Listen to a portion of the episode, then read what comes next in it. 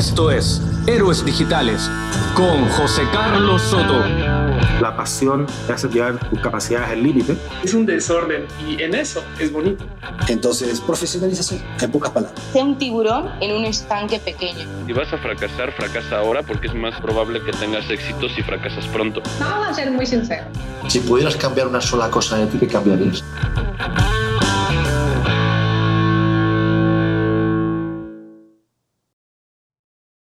El tiempo, la perseverancia y 10 años de intentos eventualmente te harán ver como un éxito de la noche a la mañana. Hola a todos, mi nombre es José Carlos Soto y esto es un nuevo episodio de Héroes Digitales. Bienvenidos. En cada episodio de Héroes Digitales nos acompaña alguien cuya trayectoria o cuya vida resulta inspiradora y resulta un aprendizaje completo para los que lo conocemos y para los que lo escuchamos. En este caso, la persona que nos acompaña es eh, un emprendedor muy exitoso que además ha visto nacer grandes proyectos, ha estado en el origen de muchos otros y lleva muchos años investigando cómo lograr las cosas y cómo hacer que sucedan. Su nombre es Santiago Zavala.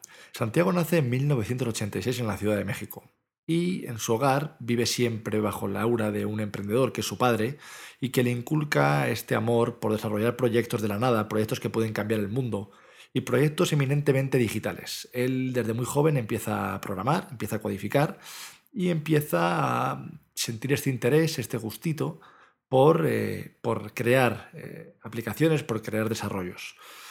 Cuando termina su universidad, se marcha a Mountain View, en California, a Silicon Valley, donde comienza a trabajar en una iniciativa Innovation Games y en un hackspace donde coincide con muchos de sus ídolos y donde aprende habilidades de programación y de desarrollo de videojuegos. En el 2011 vive una de las etapas más importantes que definen además su beta emprendedora crea el fondo de capital de riesgo Mexican.vc, uno de los primeros fondos en su tipo en el ecosistema emprendedor mexicano. En aquella época, los fondos de capital privado eran pocos y el acceso a recursos públicos de capital semilla para proyectos que aún no han sido probados o apenas están iniciando eran muy limitados. Santiago cuenta que a falta de experiencia en capitales accesibles para los emprendedores jóvenes y con ideas disruptivas, el proceso fue francamente improvisado, pero sumamente enriquecedor, ya que en ocasiones tenían que trabajar desde su departamento o en la casa de alguno de los cuatro fundadores. Tras un primer año de muchísimo aprendizaje, en 2012 el fondo 500 Startups adquirió Mexican.vc y desde entonces, según cifras de la Asociación Mexicana de Capital Privado, ha redituado en una ganancia de ocho veces la inversión, y han invertido en más de 130 empresas, incluyendo éxitos como Yaxi, uno de los principales competidores de Uber en México, y Clip, quien ha conseguido inversiones superiores a los 4 millones de dólares en una sola ronda.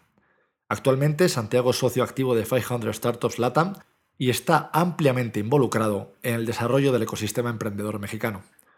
Durante la entrevista con Santiago hablamos de muchos temas. Hablamos del fracaso y cómo esto influye en los emprendedores y cuáles son los puntos en los que más frecuentemente fallan las empresas cuando están iniciando.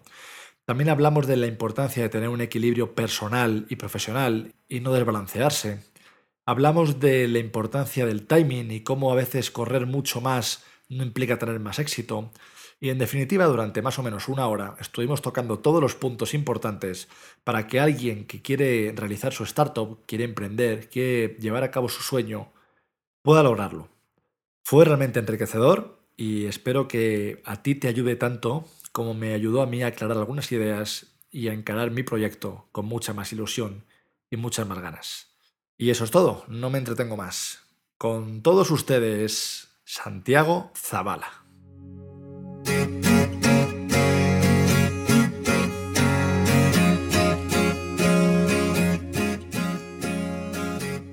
Santiago, muchas gracias por estar aquí en el, programa conmigo. No, al contrario, José, gracias por la invitación. Por prestar tu casa, la preciosa, tu set, que es un set fantástico, además gamer y geek, que me encanta. Me encanta, o sea, me confieso completamente fan del mundo gamer, aunque retirado, pero bueno, ahí, ahí como los volcanes, inactivo. Claro. Inactivo. Oye, eh, para empezar un poquito el, el programa, ¿vale? A mí me gustaría empezar por la parte que entiendo que es la que mejor conoces, que es el mundo emprendedor. Es correcto. ¿Vale? Eh, algo que a mí me llama mucho la atención y son tus inicios, que es, eh, te vas a Mountain View ¿no? a, vivir, empiezas a buscarte la vida allí como, como cualquier otro que se vaya a picar piedra y acabas fundando Mexican.vc. Correcto. ¿Qué es Mexican.vc? Pues mira, si quieres incluso dando unos pasitos como para atrás, porque eso ya fue como la mitad un poco de la historia, ¿no? Ok, Así como, vale. como para poner el contexto, o sea, crezco en un núcleo familiar hiperemprendedor. Mi papá viene haciendo empresas de tecnología toda la vida y lo sigue haciendo hasta el día de hoy, siempre con mucho apoyo de mamá. Y entonces me toca ver eso desde el núcleo familiar, ¿no? Lo, lo, lo mamas desde pequeño. Eh, correcto. Y un poquito por lo mismo estuve en contacto con la tecnología desde, pues, desde que tengo memoria y empecé a programar un poquito como por ayuda de mi papá y algunas otras cosas. Entonces, pues, realmente empiezo a poner sitios en internet desde el 99, 2000, eh, toda, la, toda la década del 2000 al 2010. Pues trabajo haciendo tecnología para agencias, un poquito como Ok. el mundo en el que estás tú, Ok. para gobiernos, para empresas de diferente tipo. Y empiezo a hacer muchos proyectos que ya se habían como que atorado y que tenían un lanzamiento y era como ya emergente, que tenían así, oye, me urge, necesito sacar esto dentro de una semana. Y aprendo a hacer, junto con muchas otras personas que, que nos terminamos conociendo, aprendí a hacer sus proyectos muy rápido. Iteraciones de tomar algo, a veces tirar lo que tenían o, o tomarlo y tratar de arreglarlo y hacer en una semana lo que quizá no habían podido hacer en tres, seis o a veces más meses. Esto aquí en México. Acá en México. Ok. Y entonces, ah, ya por ahí del 2008, 2009, justamente sale la oportunidad de, de termino la universidad y sale la oportunidad de irme a trabajar en una startup allá. Ok. Y incluso antes de haberme ido, desde el 2007, habíamos empezado a formalizar esa comunidad de programadores aquí en México. Entonces, cuando llego a Estados Unidos, aparte de estar trabajando en una startup, que pues, es toda una experiencia normalmente bastante intensa, me iba también a un, a un, un espacio que se llamaba un hackerspace, que se llamaba Hacker Dojo, en las noches a programar y conocer a otros programadores que también tenían mucho que ver con, con, las mismas comunidades que habíamos empezado aquí en México, nos inspirábamos en ellos, ¿no? Entonces como que de repente ser parte de esa comunidad fue, fue O muy sea, bonito. Eran tus ídolos. Exacto, tal cual. Y yo me sentía como haber pasado como de, de, de, jugar en el, en el llano a un estadio, Sí, ¿no? claro. Eh, y muchos de ellos empezaron a ver que hacíamos cosas muy serias, ¿no? Que, que estábamos haciendo las cosas bien y que estábamos también muy constantemente recibiendo visitas de la comunidad de México allá. Y nos empezaron a preguntar, oye, ¿y cómo es que eh, toda esta gente que tiene muchas habilidades, que tiene ganas, que tiene talento, no está haciendo emprendimiento tiempo completo, ¿no? Todo el mundo platica que está tratando de ahorrar, que está buscando la forma de emprender. Y pues si hay gente tan talentosa, ¿por qué no hay más startups? ¿no? Y empezamos a jugar mucho con esa idea. Nos dimos cuenta de que una de las cosas que faltaba era el, acceso a capital, ¿no? O sea, que gente invirtiera, era parte importante, pero no era lo único. Porque si lo piensas, pues nosotros conocíamos a gente de allá que salía de Stanford con 150 mil, 200, 300 mil dólares de deuda y en vez de buscar un trabajo, se fondeaba de su tarjeta de crédito por tres meses para arrancar algo, ¿no? Vamos. Entonces, y luego aquí tenías muchísima gente que quizá o había ido a una universidad pública o privada, pero salía sin una deuda, en parte porque la familia había pagado por, por gran parte de esto, que quizá vivían todavía en casa de sus padres, que quizá no pagaban la comida y te decían, no, no puedo emprender porque no hay dinero. ¿no? Y es como que un poco raro, ¿no? Y entonces, pues empezamos a jugar mucho con todos esos temas, nos dimos cuenta de que sí, podíamos traer acceso a capital y un poquito como mostrar el caminito entre todos, ir construyéndolo, si hacíamos un fondo, ¿no? Entonces, okay. en el 2011, junto con otras tres personas muy, muy valientes y muy atrevidas, pues nos aventamos a empezar un fondo que fue Mexican VC. Levantamos eh, 250 mil dólares y de otros cuatro inversionistas, eh, los cuatro de Estados Unidos. Y de ahí nos aventamos a hacer una convocatoria pública a la comunidad que teníamos de aquí en México para que vinieran proyectos. Vienen 70 proyectos, analizamos algunos cuantos, terminamos en, con un grupo de 15 y al final hacemos la decisión de invertir en 7. Entonces, todo 2011 trabajamos con esos 7 proyectos y okay. pues eso ha sido la historia que me llevó ahora después a sumarme a 500 Startups, haber invertido en ya 130 empresas. En las 130 empresas. 133 y en las próximas semanas vamos a llegar a 150. O sea, porque lo hacemos como en grupos de empresas y acabamos de tomar 11 nuevas. Entonces, sí. O sea, vais, vais, a, vais adquiriendo como batches de empresas en los que invertís. Justamente le llamamos batches. Eh, okay. Abrimos una convocatoria cada seis meses. Empresas aplican con nosotros, las analizamos como lo hicimos en el 2011 y tomamos a entre 10 y 15 de ellas para invertir.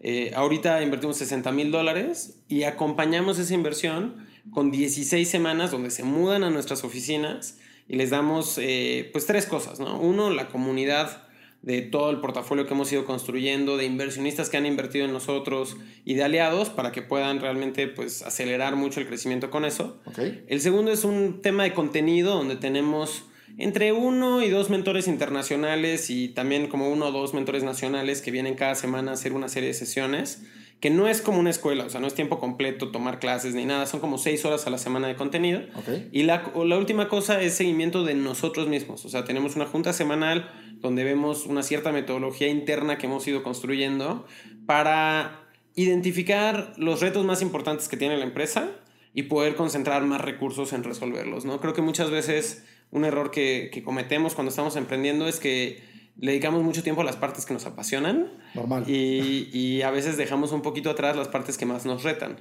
Nosotros tratamos de cambiar esa ecuación para decir, oye, pues para aumentar las probabilidades de, de, éxito y disminuir las de fracaso, necesitamos resolver los problemas. Porque si nada más hacemos las partes donde nos sentimos más cómodos, muchas veces tienes estas cosas que crecen muy bien en, en donde son buenos y lo demás lo dejas ahí atrás. ¿no? Claro, es, la zona de confort siempre es más cómoda de, de afrontar, ¿no? Claro. Entonces, pues esa ha sido la, la, la historia. Me siento muy afortunado de, de, haber podido ser parte hasta ahora y, y, y cómo se ve hacia adelante pues de realmente todo un ecosistema que se ha ido formando alrededor del tema de startups, empresas de tecnología. No somos los únicos en el mercado, esto es un trabajo en equipo que tiene que ver con otros fondos, con otras eh, entidades que ayudan a construir el ecosistema.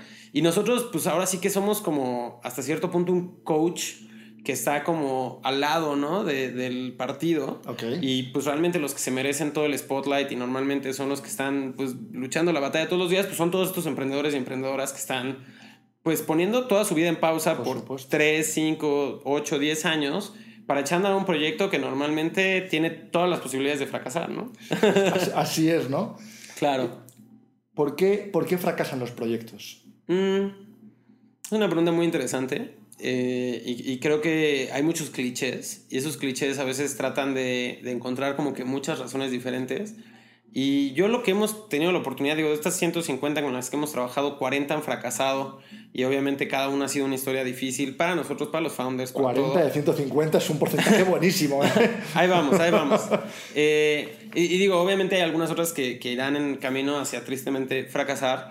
Y la realidad es que todos los proyectos fracasan, o, o te diría que de los 40 quizá 39 han fracasado en el momento en el que se acabó el dinero y, muy de cerca o casi inconfundible cuando se acabó la energía.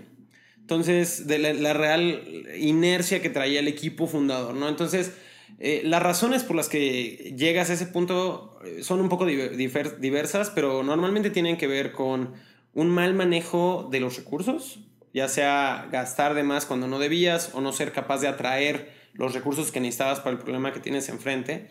Y eso es algo que lo vas viendo, ¿no? Con el tiempo. O sea, de repente. Empiezan a agotarse. De repente ves que, oye, quedan seis meses de caja o quedan tres meses de caja. ¿Qué estamos haciendo al respecto? ¿Y por qué estás gastando en eso que hoy no está funcionando? Y, y la segunda razón fuerte de por qué muchas veces esto no sucede, y lo decía un poquito al principio, tiene que ver también con no afrontar estos problemas grandes de frente, con sinceridad, con buena comunicación con los demás, que eso lleva o, o a una frustración de que no estás avanzando o a veces a que dentro del mismo equipo haya problemas, ¿no? Entonces, pues mucho de eso es lo que tratamos de trabajar nosotros cuando invertimos en un proyecto. Pues siempre tenemos una primera reunión la, la primera semana después de que, de que hacemos el compromiso de inversión, incluso antes de firmar, ¿no? Porque una vez que nosotros hacemos un compromiso, pues nuestra reputación está Ya, ahí. la Nunca nos, ajá, exacto, ¿no? Entonces, realmente como, como funciona en estos casos, que tenemos una primera reunión donde decimos, ok, ya, somos socios, estamos del mismo lado de la mesa, ahora sí cuéntanos todos los retos, porque no hay ninguna empresa en ninguna etapa, y mucho menos en la etapa temprana, que no tenga problemas. ¿no? Y de ahí empezamos a tratar de entenderlos y, y, y, rápido tratar de conspirar para resolverlos. ¿no? O sea, muchas veces, o más bien casi nunca vamos a ser nosotros los que estamos resolviendo esos problemas, más bien traemos recursos a la mesa, ya sea gente que ya lo ha resuelto o un buen contacto en la industria que nos pueda dar un punto de vista que quizá no te da normalmente tu cliente, ¿no? O sea, muchas veces tu cliente te, no te dice exactamente por qué no te está comprando o por qué hay esa situación y de ahí trabajamos. Realmente quiero volver un poquito a lo que acabas de decir, porque me parece muy interesante. Dices que, que en estas fases los problemas suelen ser a veces porque uno no quiere hacer la cosa más incómoda y por, por temas de comunicación. de eso puedo vislumbrar que lo más importante es tener conversaciones incómodas entre la gente del equipo. Correcto. Muchísimo de lo que hacemos con los emprendedores y, y, con las empresas, pues tiene que ver con tocar esos temas que a veces no son fáciles de tocar.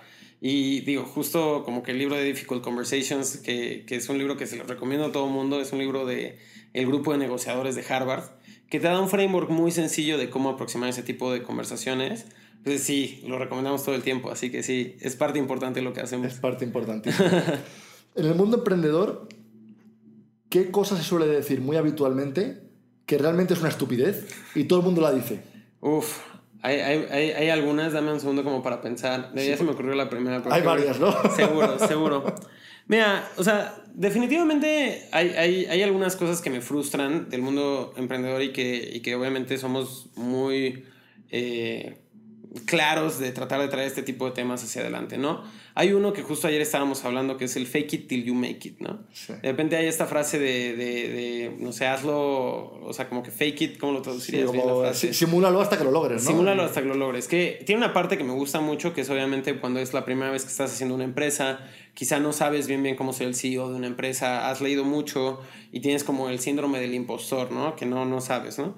Y pues algo te tiene que dar valor, o sea, como que se cree en ti, esa parte me gusta. Okay. Pero esta parte de como que, de que sabes que voy a engañar a alguien, al cliente, al consumidor, a lo que sea, le voy a decir que ya tengo el producto cuando no lo tengo, la verdad es que creo que es una práctica muy negativa y que definitivamente no hemos visto que funcione como, como debería, ¿no? A la larga creo que tienes que ser responsable como emprendedor de ser claro de poner las expectativas correctas, ¿no? Y, y, yo creo que te lleva más lejos ser transparente y ser un buen empresario que, que genera esas relaciones profundas, ¿no?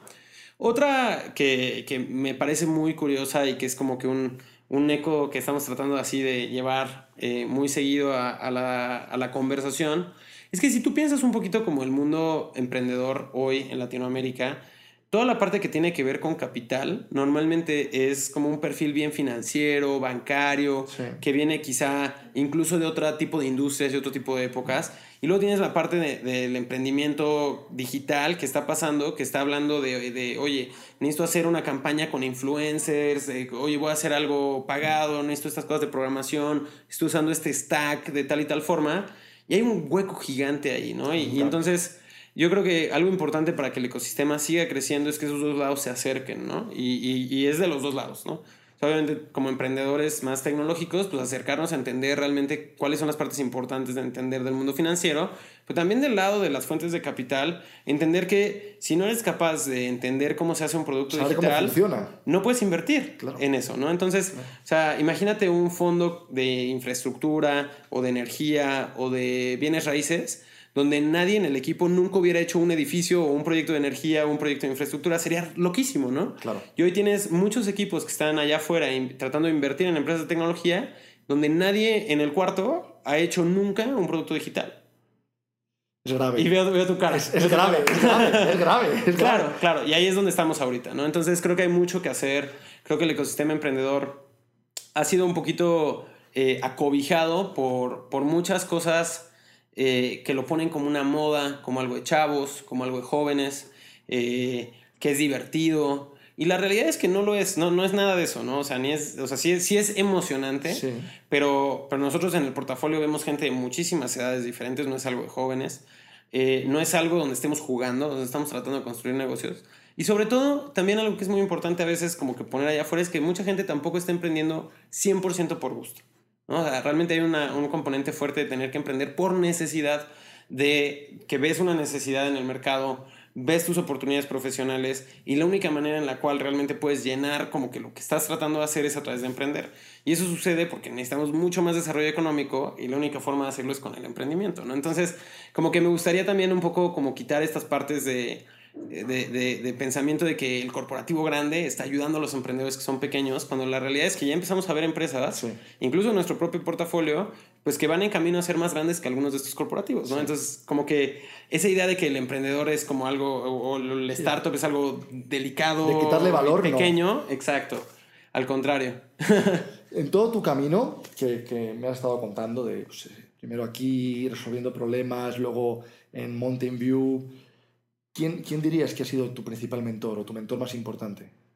Uf, creo que, creo que ha habido varios. Eh, mucho antes de llegar a Mountain View, y que justo por aquí debe estar este, eh, el libro, teníamos como que mucho, seguíamos muchísimo a Paul Graham, que es el fundador de Y Combinator, que ahora es nuestro competidor más grande, ¿no? O sea, cuando nos unimos a 500, termina siendo nuestro competidor. Claro. Y él, o sea, su historia es, hizo Viacom, que fue una página de, de- que le permitía a gente hacer tiendas en Internet.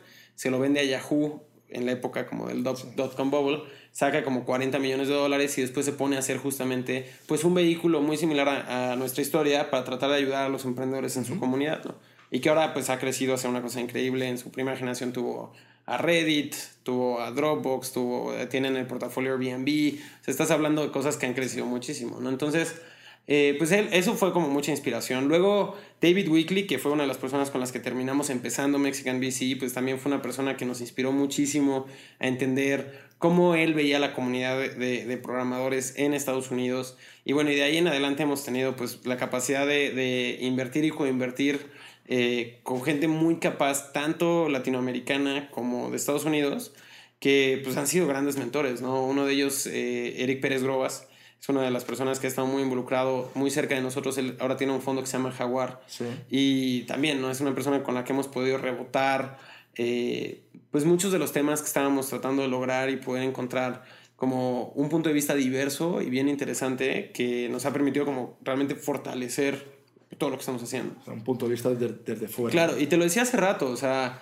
muchas veces como que volteo a ver este camino y, y pienso como, wow, o sea, realmente ha habido un crecimiento muy padre de muchas de estas empresas. En general me atrevería a decir que en todos los indicadores vamos mejor de lo que esperábamos. Y eso ha sido tal cual un juego en equipo, ¿no? De, de todos los que están dentro de la empresa, los que están alrededor. Ha habido muchísimos jugadores, entonces de repente es como bien difícil como tratar de decir como que, ah, fue esta una cosa o esta una No persona. Es más bien como la suma de, de muchísimo trabajo de muchísima gente. Decía, decía Emma Puig, que es eh, la psicóloga pues, que, que entrena al- bueno, hace toda la terapia de, del Barça, los hermanos Rock y tal, decía que, que el- lo peor que puede hacer un proyecto o una empresa es repartir el éxito o adjudicarse parte del éxito. El éxito siempre es de todos, ¿no? Claro. Entonces ahí es mucho lo que estás diciendo tú. O sea, no, no puedes asignarlo a algo.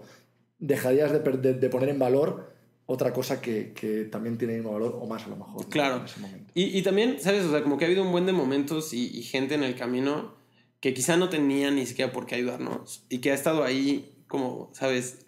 Dispuesto o dispuesta a, a proveer valor y, y de repente muchas veces sin ningún tipo de retribución Por o amor. atribución, ¿no? Claro. Solo por amor. Sí. Eso, eso creo que está muy padre del mundo, del mundo emprendedor. Y creo que hay cierto.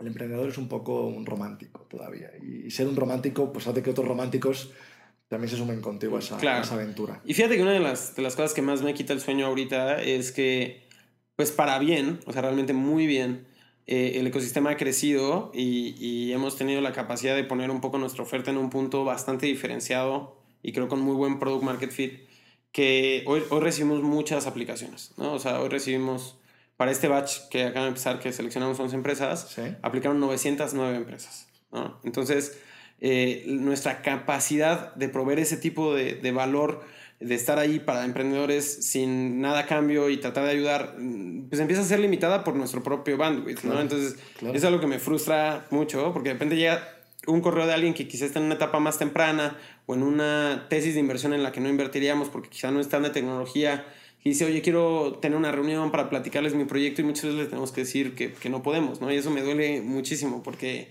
Porque yo- quieres ayudar a todos. porque del otro lado, claro, veo toda la gente que sí nos respondió ese correo y que sí nos ayudó cuando no tenía por qué hacerlo. Claro. Y digo, pues tengo una obligación de encontrar más y mejores formas de ayudar eh, que quizá no estén tan limitadas con el tiempo. Un, un caso, por ejemplo, de, de nosotros haciendo eso, ahora para nuestra última aplicación, desarrollamos nuestra propia plataforma para, conforme vamos revisando las empresas, poder marcar por qué no están avanzando en el proceso. Ok. Y eso se lo estamos dando de retroalimentación a todas las empresas.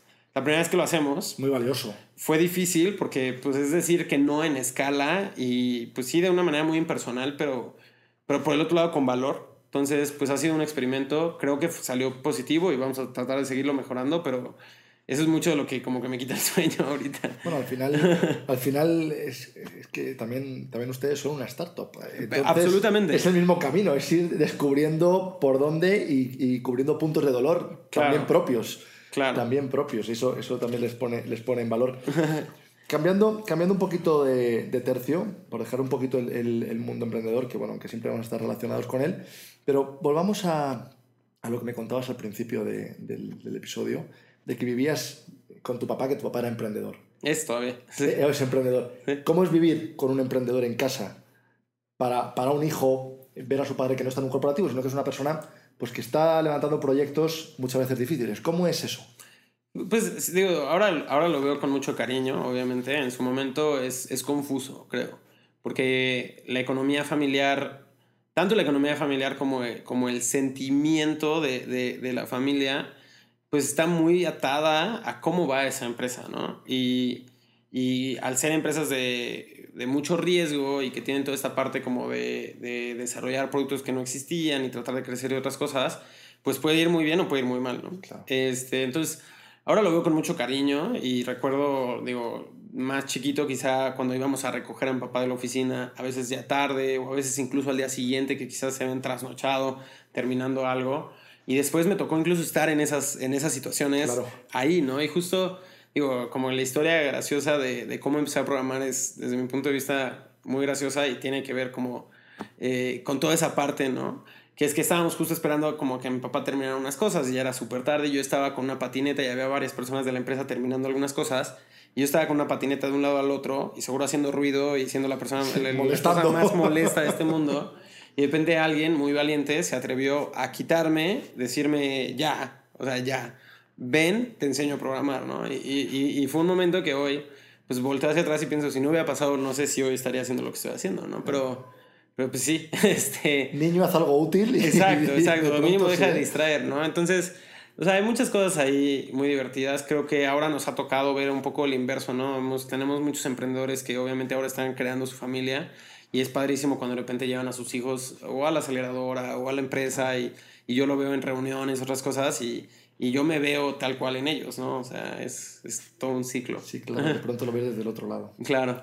Si, si con el conocimiento que tuvieras hoy, o que tienes hoy, ¿no? de haber visto tantos proyectos, de haber visto tantas cosas, tantos fallos, tantos aciertos, pudieras viajar 20 años atrás en el tiempo, ¿qué le dirías a tu padre?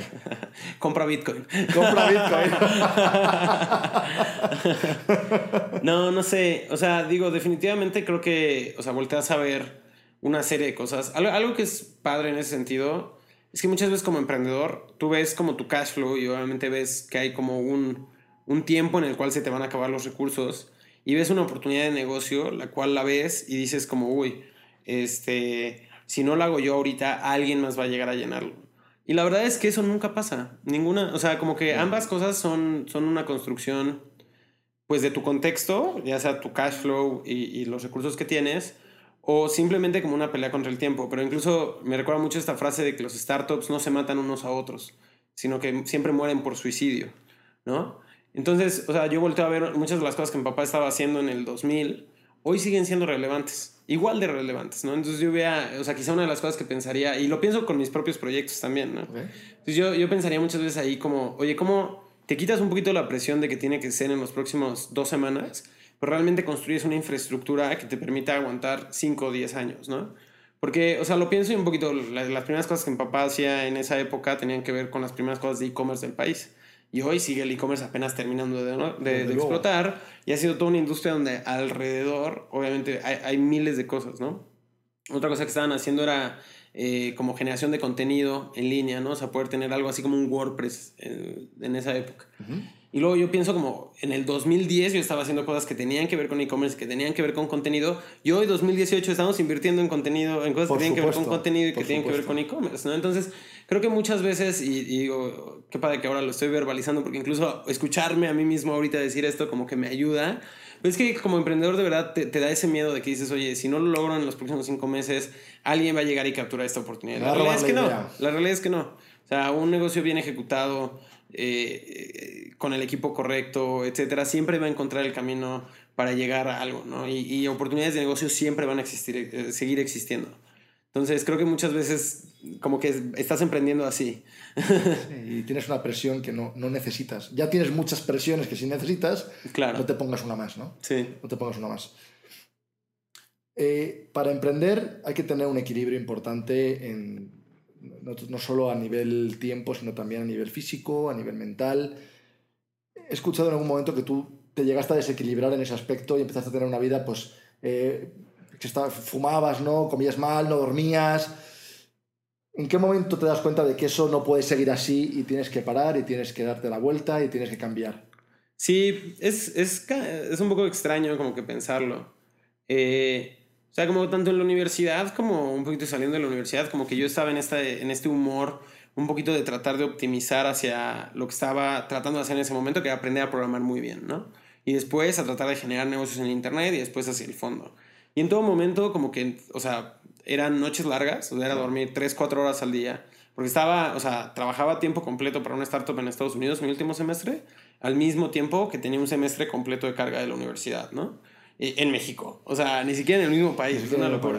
Eh, y, y, luego lo mismo emprendiendo y lo mismo haciendo otras cosas. Y también me gustaba mucho aprender a programar. Te decía que iba como este hacker dojo y siempre como que en las noches tenía tu hobby era lo mismo. claro, y a veces también eh, temas de videojuegos. Y entonces me echaba desveladas. Mi, nunca había entendido como la correlación que lo que pones en tu cuerpo, pues al final del día es lo que hace tu cuerpo hasta cierto punto. Entonces, para mí era lo mismo comer eh, pizza que una ensalada, ¿no? Entonces, obviamente en los eventos había pizza, ahora lo más fácil de pedir, lo más barato, y pues comía pizza, ¿no? Y también fumaba, ¿no? Entonces, y, fumaba mucho, fumaba una cajetilla al día. Entonces, como que nunca supe en qué momento como que se fuese a descontrol un poquito, pero sí hacia finales de, del 2010, 2011 que estaba haciendo el fondo, pues llegué a pesar más de 100 kilos, fumaba una cajetilla al día, dormía poco. Y, y como que en mi mente estaba como que, o sea, es más importante eh, lograr el éxito de esto que estoy tratando de empezar que, que cuidarme o otras cosas, ¿no? Y fue cuando nos unimos a 500 y que, o sea, como que durante Mexican BC no, no teníamos suficientes recursos como para pagarnos un salario. Entonces estábamos viviendo de algunas otras. Yo estaba personalmente viviendo de unas aplicaciones que había puesto en el App Store y que me daban un poquitito de dinero para como que poder pagar los gastos básicos. Y de repente cuando fue ese primer momento donde fue como, ah, ya somos parte de algo más grande, tenemos un salario que al menos pues cubre un poquito la tranquilidad de ese lado, como que de repente hubo un momento donde dije como, ay, pues quizá debería empezar como a preocuparme por mí mismo, ¿no? Y eso muy rápido se catalizó a muchas cosas. O sea, empecé a medir cuántos cigarros había fumado esa semana y tratar de empezar una manera de tratar de disminuirlo. Grafiqué, hice, hice como unos estimados Ajá. y, o sea, los 10 años que fumé, fumé como 30 mil cigarros. Y luego pensaba como, bueno, ¿por qué lo hago? ¿no? Y tenía que ver con desestresarme o pensar otras cosas. Y de repente empecé a tratar de comer saludable para también tratar de bajar de peso. Y empecé a como que empezar a tratar de buscar un ejercicio que me funcionara, porque me gustaba mucho la bicicleta, pero cada vez que viajo, pues no puedo viajar con la bici, entonces Claro. como que perdí el ritmo. Y de repente encontré la- el correr. Y, y algo hizo clic en mi mente que era correr un kilómetro me toma seis minutos, fumar un cigarro me, toca, me toma seis minutos. Eh, en los dos me despejo, en los dos pienso, en los dos me desestreso. Entonces empecé a tratar de correr un kilómetro más cada día, como cada semana, Sí. y bajarle un cigarro a la semana, ¿no? Entonces empecé a ver esas dos gráficas cambiar, empecé a comer saludable, empecé a bajar de peso, y pues ahora eso fue hace ya casi cinco años. Eh, mi plan es correr 30 mil kilómetros, llevo como 4 mil, 5 mil. Este, me va a tomar el resto de mi vida probablemente correr esos otros 25 mil kilómetros, No pero es, es, es una meta personal y es una manera como de repagarle el daño que le hice a mi cuerpo. Eh, eh, bajé, hoy, hoy peso 79 kilos en vez de 100. Todavía creo que tengo que bajar un poco más, es cada vez más difícil. Este, Incluso mantenerse llega a ser un reto, pero bueno, y, y no he fumado en, en varios años, ¿no? Entonces, eh, ha, ha sido como toda una transformación. Hay gente que ve fotos y me dice como, ay, cambiaste totalmente y tienes más energía y otras cosas. Y la última que termina de hacer clic ahí y que, digo, es, es hiper interesante, es que, o sea, esas, todas esas cosas son importantes.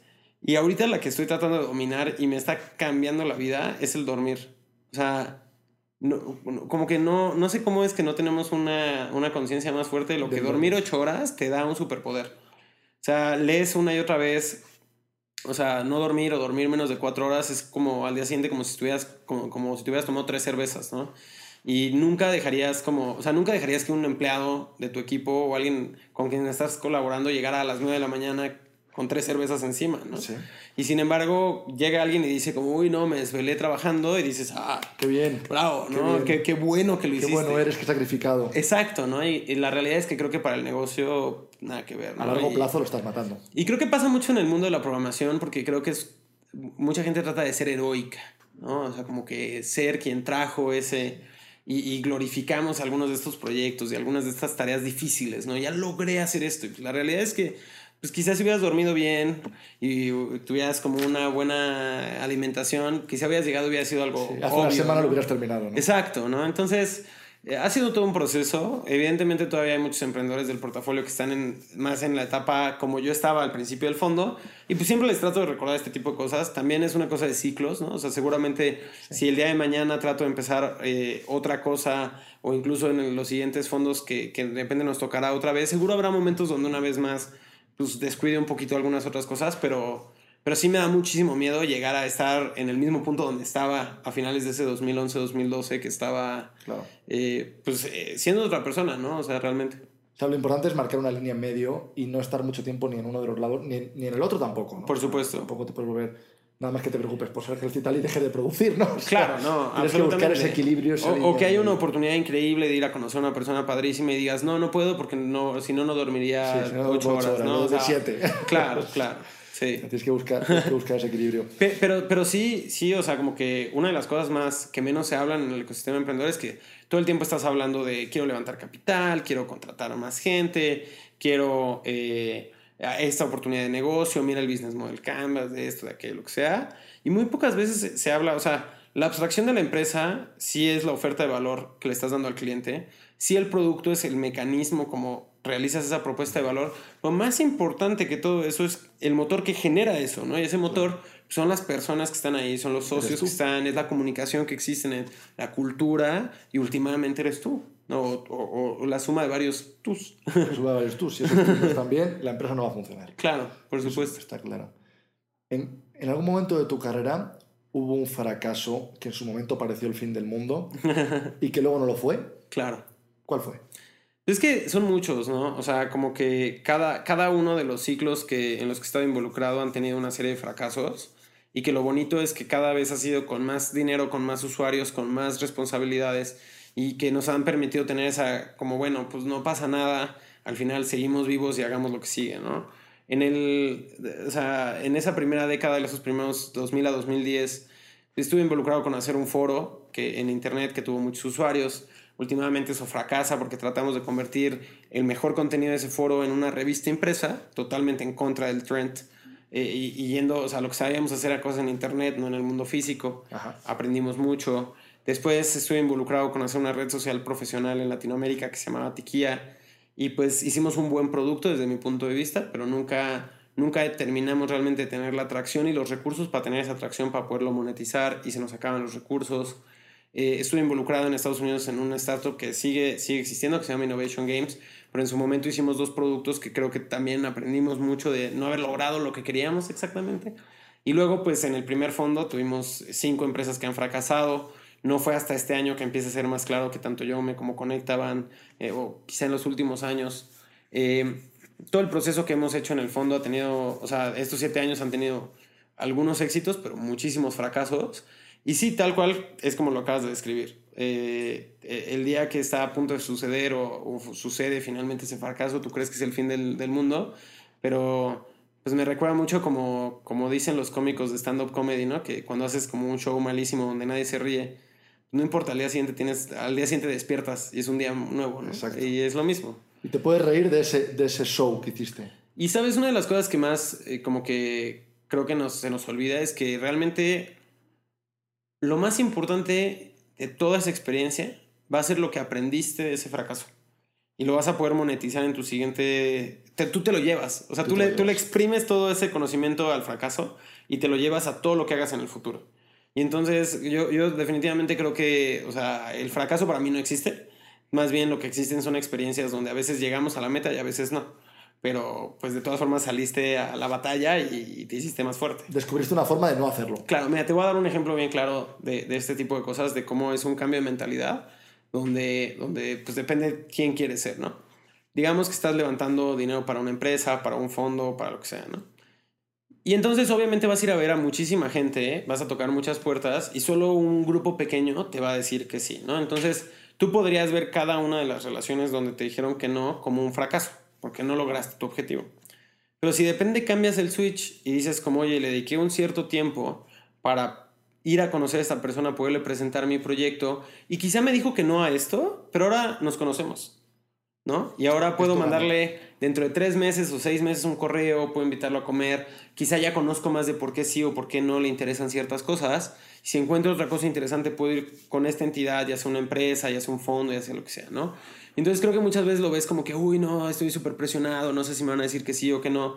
Pero pues si lo piensas como que tienes garantizado que si vas de buenas y haces un buen trabajo, y llegas a tiempo y, y, no eres ni grosero ni nada. La puerta se queda abierta. Pues, la, pues abriste una, tocaste una puerta que se abrió Exacto. y que ahora tienes una relación, ¿no? Entonces, para, para el último fondo que levantamos en mi CRM, yo tengo como mil interacciones que tuvimos, ¿no?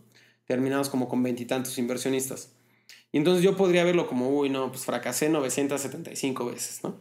Y la realidad es que no, lo veo como que tuve éxito mil veces, porque ahora conozco claro. a mil entidades nuevas que están, eh, pues ya tengo una manera de contactarlos, les puedo mantener informados de lo que estamos haciendo. Que les interesa. Y, y, claro, ¿no? O sea, si quizá hoy dijeron que no, tú no sabes, ¿no? En el futuro quizá estoy haciendo otra cosa en otra industria, o quizá tenemos un proyecto que sea súper buen fit o lo que sea. Entonces, lo mismo pasa con los proyectos, ¿no? O sea, igual y tú intentas tres startups y ninguno de los tres logras exactamente lo que querías cada uno de ellos te abrió la puerta a un sinfín de relaciones, de experiencias, de lecciones aprendidas, de todo. Todo, todo suma muchísimo. Claro. Yo creo que lo que único que deberías de tratar de tener mucho cuidado es de no endeudarte personalmente. Y para eso existimos entidades como nosotros que podemos absorber ese riesgo, lo diversificamos con un portafolio. Porque sí conozco emprendedores que después de un emprendimiento han tenido con deudas a veces 3, 5, 7 años para poder salir del hueco que cavaron entonces yo siempre, siempre les digo, mientras, mientras no estés cavando un hueco personalmente del cual tú seas liable, pues realmente estás, estás aprendiendo gratis en el dinero de alguien más o en la oportunidad de alguien más claro. y pues vamos, ¿no? ya sea el de la empresa, el del cliente, el de un inversionista, el de un préstamo, o sea, pero al final del día, a menos de que estés tú eh, metiéndote en una situación que a veces sucede y ahí sí hay que tener muchísimo cuidado, es súper peligroso y les recomendaría nunca hacerlo. Yo sé que a veces suena tentador decir, bueno, la empresa podría vivir un mes más y pido yo un préstamo personal. Claro. Uf, prefiero no cobrar un salario, como lo hicimos en el fondo, y encontrar una manera de subsistir personalmente que, que realmente adquirir una deuda que no. sí es pesada. Es un, es un buen consejo, es un buen consejo que hay que tener en cuenta. Eh, si solo tuvieras 30 minutos al día para dedicar a tu proyecto, eh, ¿en qué te enfocarías? ¿En qué debería enfocarse una persona que solo tiene un poco de tiempo al día para, para dedicarse al proyecto? Pues yo creo que es lo mismo, ¿no? Si tienes 30 minutos o 24 horas, yo creo que tienes que ser muy cuidadoso con cómo inviertes eh, tus recursos, ¿no? Regresamos a lo mismo. O sea, al tú hacer una pregunta de ese estilo, estás limitando un recurso, que es pues, la situación normal de cualquier empresa, ¿no? Tienes recursos limitados. Y pues obviamente la respuesta tendría que ser a lo más importante, ¿no? Y lo más importante va a ir cambiando dependiendo de la etapa.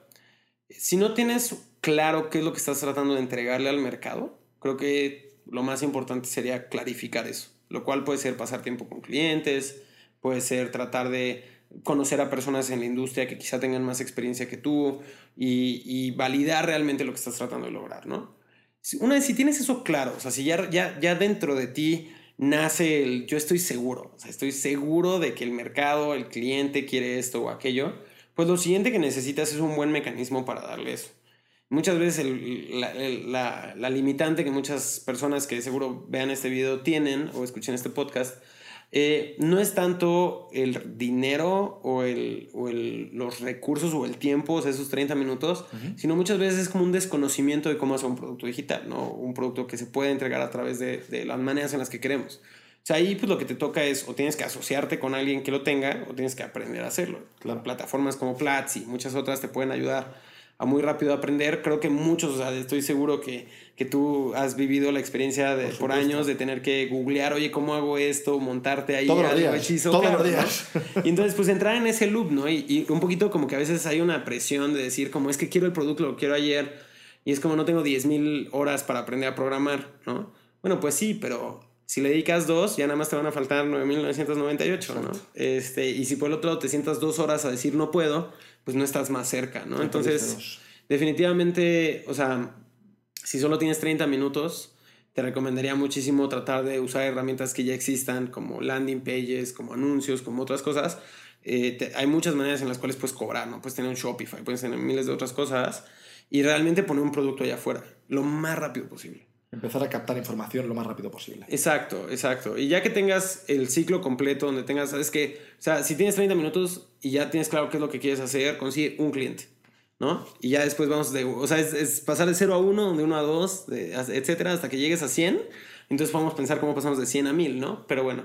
Y ya por último, pues si ya tuvieras esas dos cosas, lo siguiente que tienes que hacer es encontrar cómo le haces para que no sean 30 minutos, sino que puedas tener 24 horas al día. Ya, ya el recurso del tiempo tienes que irlo ampliando. Exacto, y eso puede ser renunciar a tu trabajo, conseguir un capital de alguien para poder estar a tiempo completo, etc.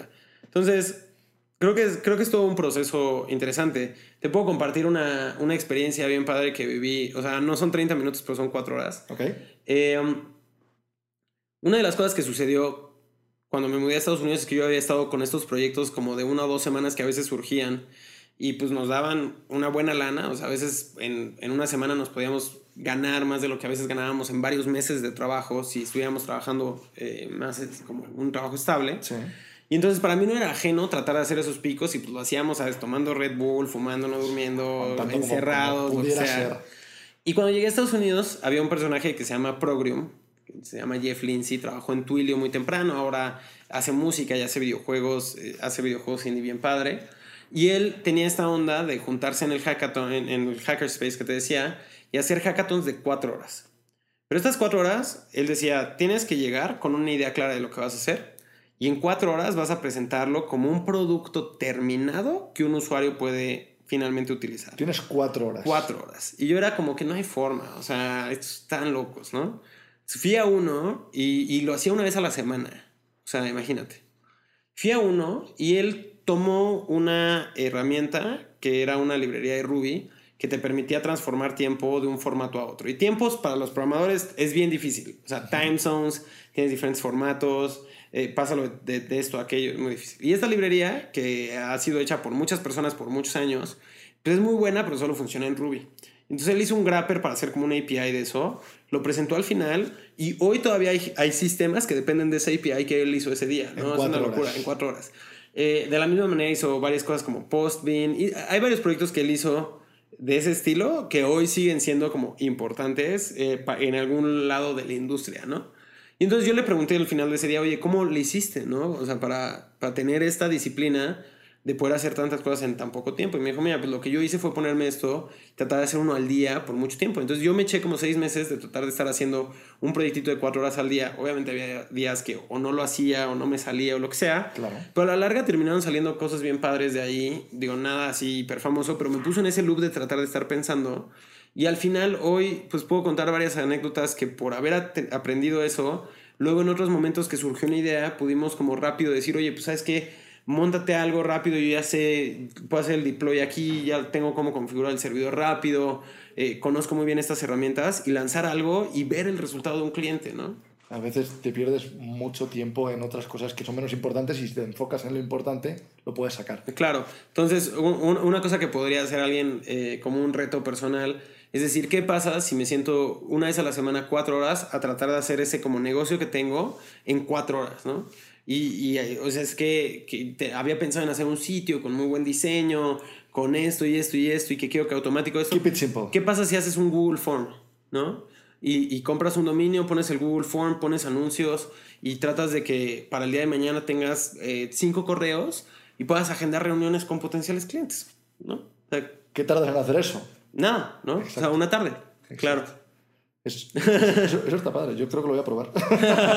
yo creo que lo voy a probar. Sí, Está muchas muy veces tratamos de pasar de cero al producto perfecto que tenemos en mente, ¿no? Y la realidad es que pues, ese, ese, ese camino es muy difícil, necesita mucho capital y necesita muchos expertos. Claro. Pero si puedes redefinir tu producto ideal como una versión mucho más sencilla. Y muchas veces hablamos del MVP, landings y otras cosas y lo, lo vemos como un checklist. No lo podemos ver como que ya acabé, lo tenemos que ver más bien como que lo hice para usarlo. Exacto, ya Y que me. Exacto, y, y- y sacarle conocimiento. ¿Qué cosa tu cerebro te obliga a hacer constantemente y tienes que resistirte con todas tus fuerzas? Uf, preocuparme todo el tiempo, ¿no? Este, parte de lo que ha sido un camino de, de correr, bajar de peso y otras cosas, también le he agregado un poquito de meditación, en parte me ha ayudado mucho de ese lado, pero sí, definitivamente hay, hay esta frase en inglés que dice, only the paranoid survive. Y, y yo me ubico perfectamente ahí, ¿no? O sea, yo todos los días me despierto y pienso como eh, en las empresas del portafolio, en la estrategia que estamos haciendo, en los macroeconomics, hay miles de cosas que me preocupan y me estresan, ¿no? Entonces, definitivamente, y muchas de ellas son demonios internos que tienes que son total y completamente falsos. Entonces, un poquito regresando a lo del fracaso, pues sí tengo que hacer un esfuerzo bien consciente todo el tiempo de, de decir, oye, ¿sabes qué? Todas esas cosas no las controlo. ¿Cómo me enfoco en lo que sí controlo? ¿Cómo me enfoco mucho en el hoy? ¿no? O sea, como que creo que muchas veces estás pensando como, uy, y si esto que, que hago es súper exitoso, ¿cómo voy a poder manejar el volumen de clientes? Y es como, a ver, tranquilo. Primero que nada, muy poco probable que eso suceda, pero si te metes en ese problema, vas a tener entonces el- la oportunidad de resolverlo. Happy problem. Eh, Happy problem, ¿no? Y, y lo mismo del otro lado, ¿no? O sea, si piensas en el worst case escenario, se va, nos vamos a quedar sin dinero, se va, todo va a estar en fuego, eh, el cliente o quien sea se va a enojar. Bueno, pues cuando llegue ese momento, lo resolvemos, ¿no? Entonces, eh, otra, otra frase que me recuerda mucho, que, que me da risa y, y, y- que siempre lo pienso como eh, de una manera muy visual, porque es una frase que, que me, me da muy visual, que es, ya nos quitaremos los zapatos cuando lleguemos al río, ¿no? Obviamente si vas en una caminata, si vas recorriendo por una corrida, pues no te vas a quitar hoy los tenis porque dentro de un kilómetro Claro. este, hay un río, ¿no? Los vas a quitar ya que estés ahí. Sí, sí, me voy a preocupar de ahí. A ver cómo me voy a quitar el zapato cuando llegue. Pues Claro, claro. Cuando llegues claro. ya veremos, ¿no? Exacto. Ya ¿no? cruzaremos ese puente. Sí. Cuan- Cuando, estás eh, en un momento de máxima preocupación o incluso de frustración, de desmotivación, que te apagas, ¿qué haces para volver a encontrar el camino o para volver a encontrar esa guía? Uf, yo creo que son muchas cosas, o sea, hay diferentes momentos, ¿no? De ese estilo. Eh, en los peores, peores, peores, yo creo que, digo, tengo la fortuna de haber ido construyendo a lo largo de estos años un, un equipo muy robusto de gente con la que llevamos ya trabajando mucho tiempo, también con emprendedores e inversionistas del fondo que llevan mucho tiempo. Entonces, si las cosas se ponen muy difíciles, mi primera reacción es, es, es acudir a ellos, ¿no? Son pues realmente los aliados más fuertes que vamos a tener ante cualquier problema que podamos tener enfrente. Y, y de repente, muchas veces el sentimiento o lo que yo he notado es que la reacción natural que tienes es lo contrario. Tratas de estar solo, tratas de huir un poco, tratas de, de encontrar a veces en alguna actividad de catarsis como, Sí. como tranquilidad, ¿no? Algunos quizás salir de fiesta, quizá para mí a veces podría ser correr, ¿no? Pero eh, creo que voltearlo y decir quiero estar con la gente, pues realmente, y comunicar esa misma preocupación, pues me va a permitir que trabajemos en conjunto para resolverla.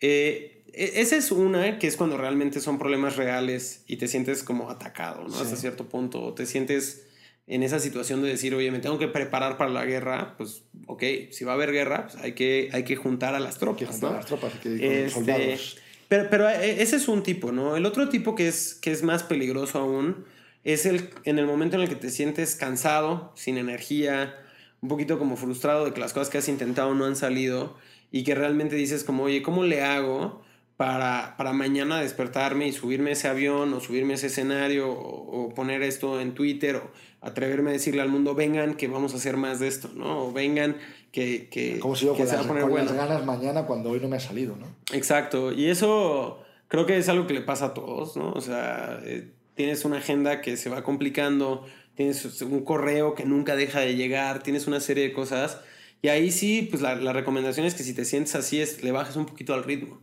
Este, creo que hay muchos sensores a lo largo de- del camino. Hay, hay este término de estar burnt out, ¿no? Que es como que ya, ya te cansó el día a día, estás, ya no quieres ir a la oficina, no quieres ver a la, a la persona, eh, eh, este reto que has tenido enfrente por meses y no le has logrado avanzar. Eh, y entonces ahí lo que tienes que hacerte bueno es en identificar dentro de ti los sentimientos que van pasando antes de eso, para que no llegues ahí, ¿no? Entonces, ser muy delicado de que si de repente alguien en tu, en tu equipo o tú mismo dices, oye, ¿sabes qué? No sabes cuánto se me antojaría tomarme los próximos dos días, estar tranquilo, eh, leer un buen libro, jugar videojuegos, eh, darme un break, apagarme mentalmente. La respuesta debe ser adelante, ¿no? Y, y, si lo piensas, o sea, no hay ninguna entrega, no hay ningún cliente, no hay nada que sea más importante que que el equipo esté comprometido, que esté al 100. Y si alguien se siente en esa necesidad de decir, oye, ¿sabes qué? Necesito un break, tómatelo. Y uno mismo, ¿no? También atreverse a, a dárselo a uno mismo. Claro. Sí. Lo, que, lo que vamos a dar a los demás también atrevernos a, a dárnoslo para nosotros. Sí, ha habido varios momentos donde. Y te sientes bien culpable, ¿no? O sea, sobre todo si te lo tomas todo lo tú y tu equipo no. Donde de repente, o sea, yo, yo he vivido en este proyecto y en proyectos anteriores de estar aquí viendo una serie en pijama cuando sé que mi equipo está en algo importante, que está retador, etc. Y, y no me siento mal, ¿no? Porque, o sea, si, si, del otro lado iba a estar yo allá de malas, enojado, cansado. No iba a sumar nada. Iba a regresar aquí peor.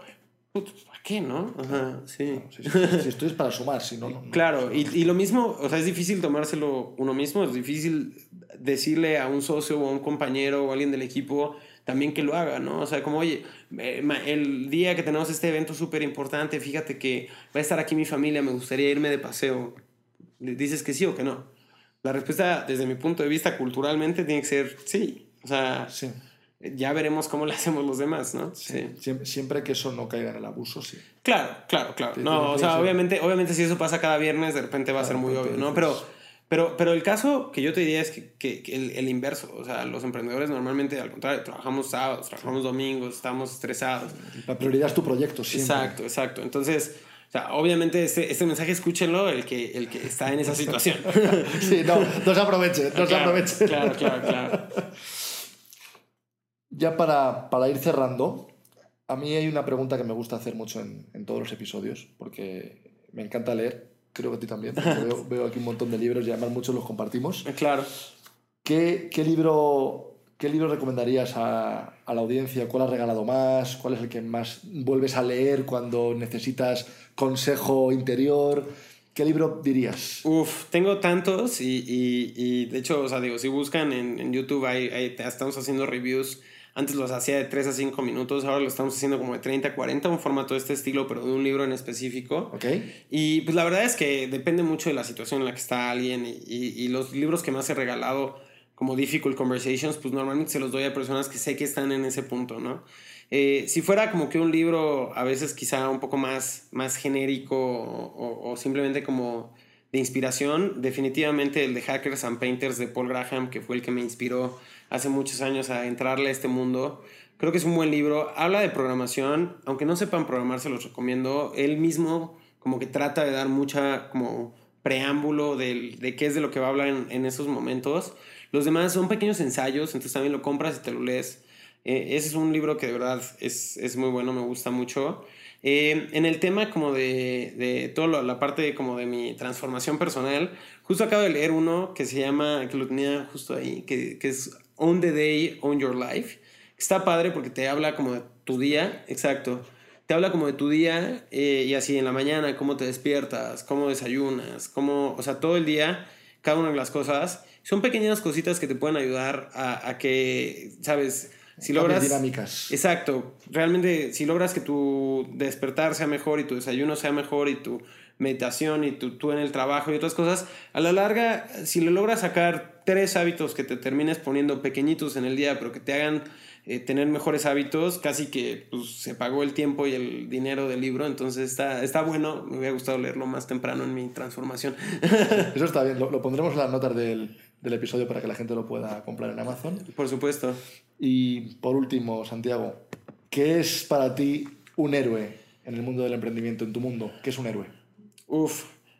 Yo, yo creo que a lo que, a lo que aspiro y, y veo a muchas otras personas tratando de llegar ahí es, es una suma de, de como dos partes a ese héroe, ¿no? Uno es el, el ser capaz de inspirar a muchas otras personas con lo que está haciendo, ¿no? Ya sea, o sea, veo a founders de, de varias empresas de nuestro portafolio, no sé, pienso en Manolo Díaz de Yogomen, ¿no? o en David de, de Confío y muchos otros, y creo que inspiran dentro de su empresa y a todo el ecosistema de una manera padrísima y en mi mente por eso son un poquito como esos héroes que te decía un poco al principio, ¿no? O sea, no era solo el acceso a capital, también había unos temas culturales que no nos hacían que el emprender fuera una cosa obvia o, con una serie de, caminitos por los que pudiéramos como decir, bueno, pues por aquí es, ¿no?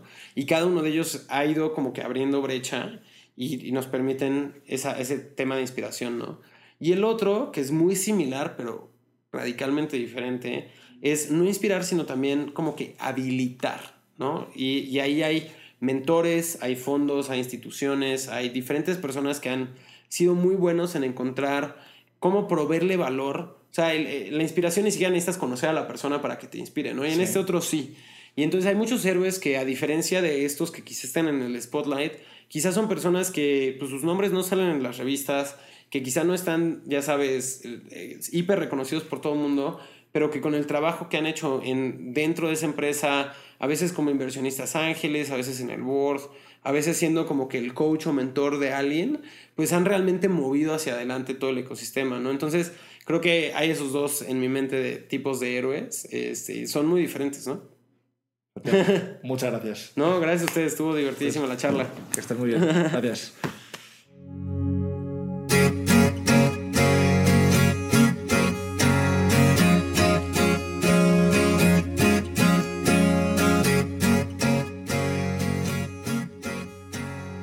Inspirar y hacer que las cosas sucedan.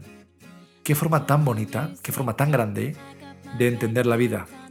Esto es lo que es un héroe para Santiago Zavala y yo no puedo discrepar con él, porque esas personas que hacen que el mundo gire, esas personas que hacen que los sueños se hagan realidad, son las que realmente nos mueven ¿no? y son las personas que realmente nos inspiran. Espero que te haya gustado la entrevista, espero que te haya servido mucho. Si eres un emprendedor o eres una persona con proyectos propios, Espero que te haya dado un enfoque y te haya aportado ese conocimiento y ese empuje que a lo mejor te faltaba para, para llegar un poquito más allá, para hacer las cosas realidad o para pivotar y evitar la caída por el precipicio. Y espero que te haya inspirado. En general, lo que buscamos con este programa, lo que busco con las personas que entrevisto, es que nos muevan algo por dentro, que nos toquen esa fibra y que nos enseñen que el camino al éxito es posible para todos y también para ti. Y quiero agradecerte pues que, sigas aquí, que hayas escuchado el programa, que hayas escuchado otro episodio más de Héroes Digitales, un proyecto que hacemos con mucho cariño, con mucho esfuerzo y que merece la pena por ti, por, porque sigues ahí, porque te genera un impacto y porque genera un impacto en muchas otras personas. Y al final este es el objetivo final, ¿no? Generar un impacto y, mover, mover algo dentro de ti para hacer que las cosas, se hagan realidad y que tus sueños se cumplan. Así que nada más, muchas gracias por, haber escuchado. Te invito a seguirnos en redes sociales, en arroba jcarlosoto y a ver el vídeo de la entrevista en YouTube. Estará en youtube.com barra José C. Soto. Y por favor, si te ha gustado el episodio o si te gusta el programa, deja una reseña en iTunes, en, Apple Podcast, donde lo escuches, porque viene muy bien, viene muy bien tener reseñas y que nos posicionen un poquito más arriba que nos pueda descubrir más gente y que al final todo el esfuerzo que ponemos, todas las ganas que, ponemos en cada episodio y todo el tiempo que le dedicamos, pues sirva para ir generando un poquito más de, de impacto y un poquito más de tracción. Nada más, muchísimas gracias por haber estado ahí y recuerda, no dejes nunca de perseguir tus sueños. Hasta pronto.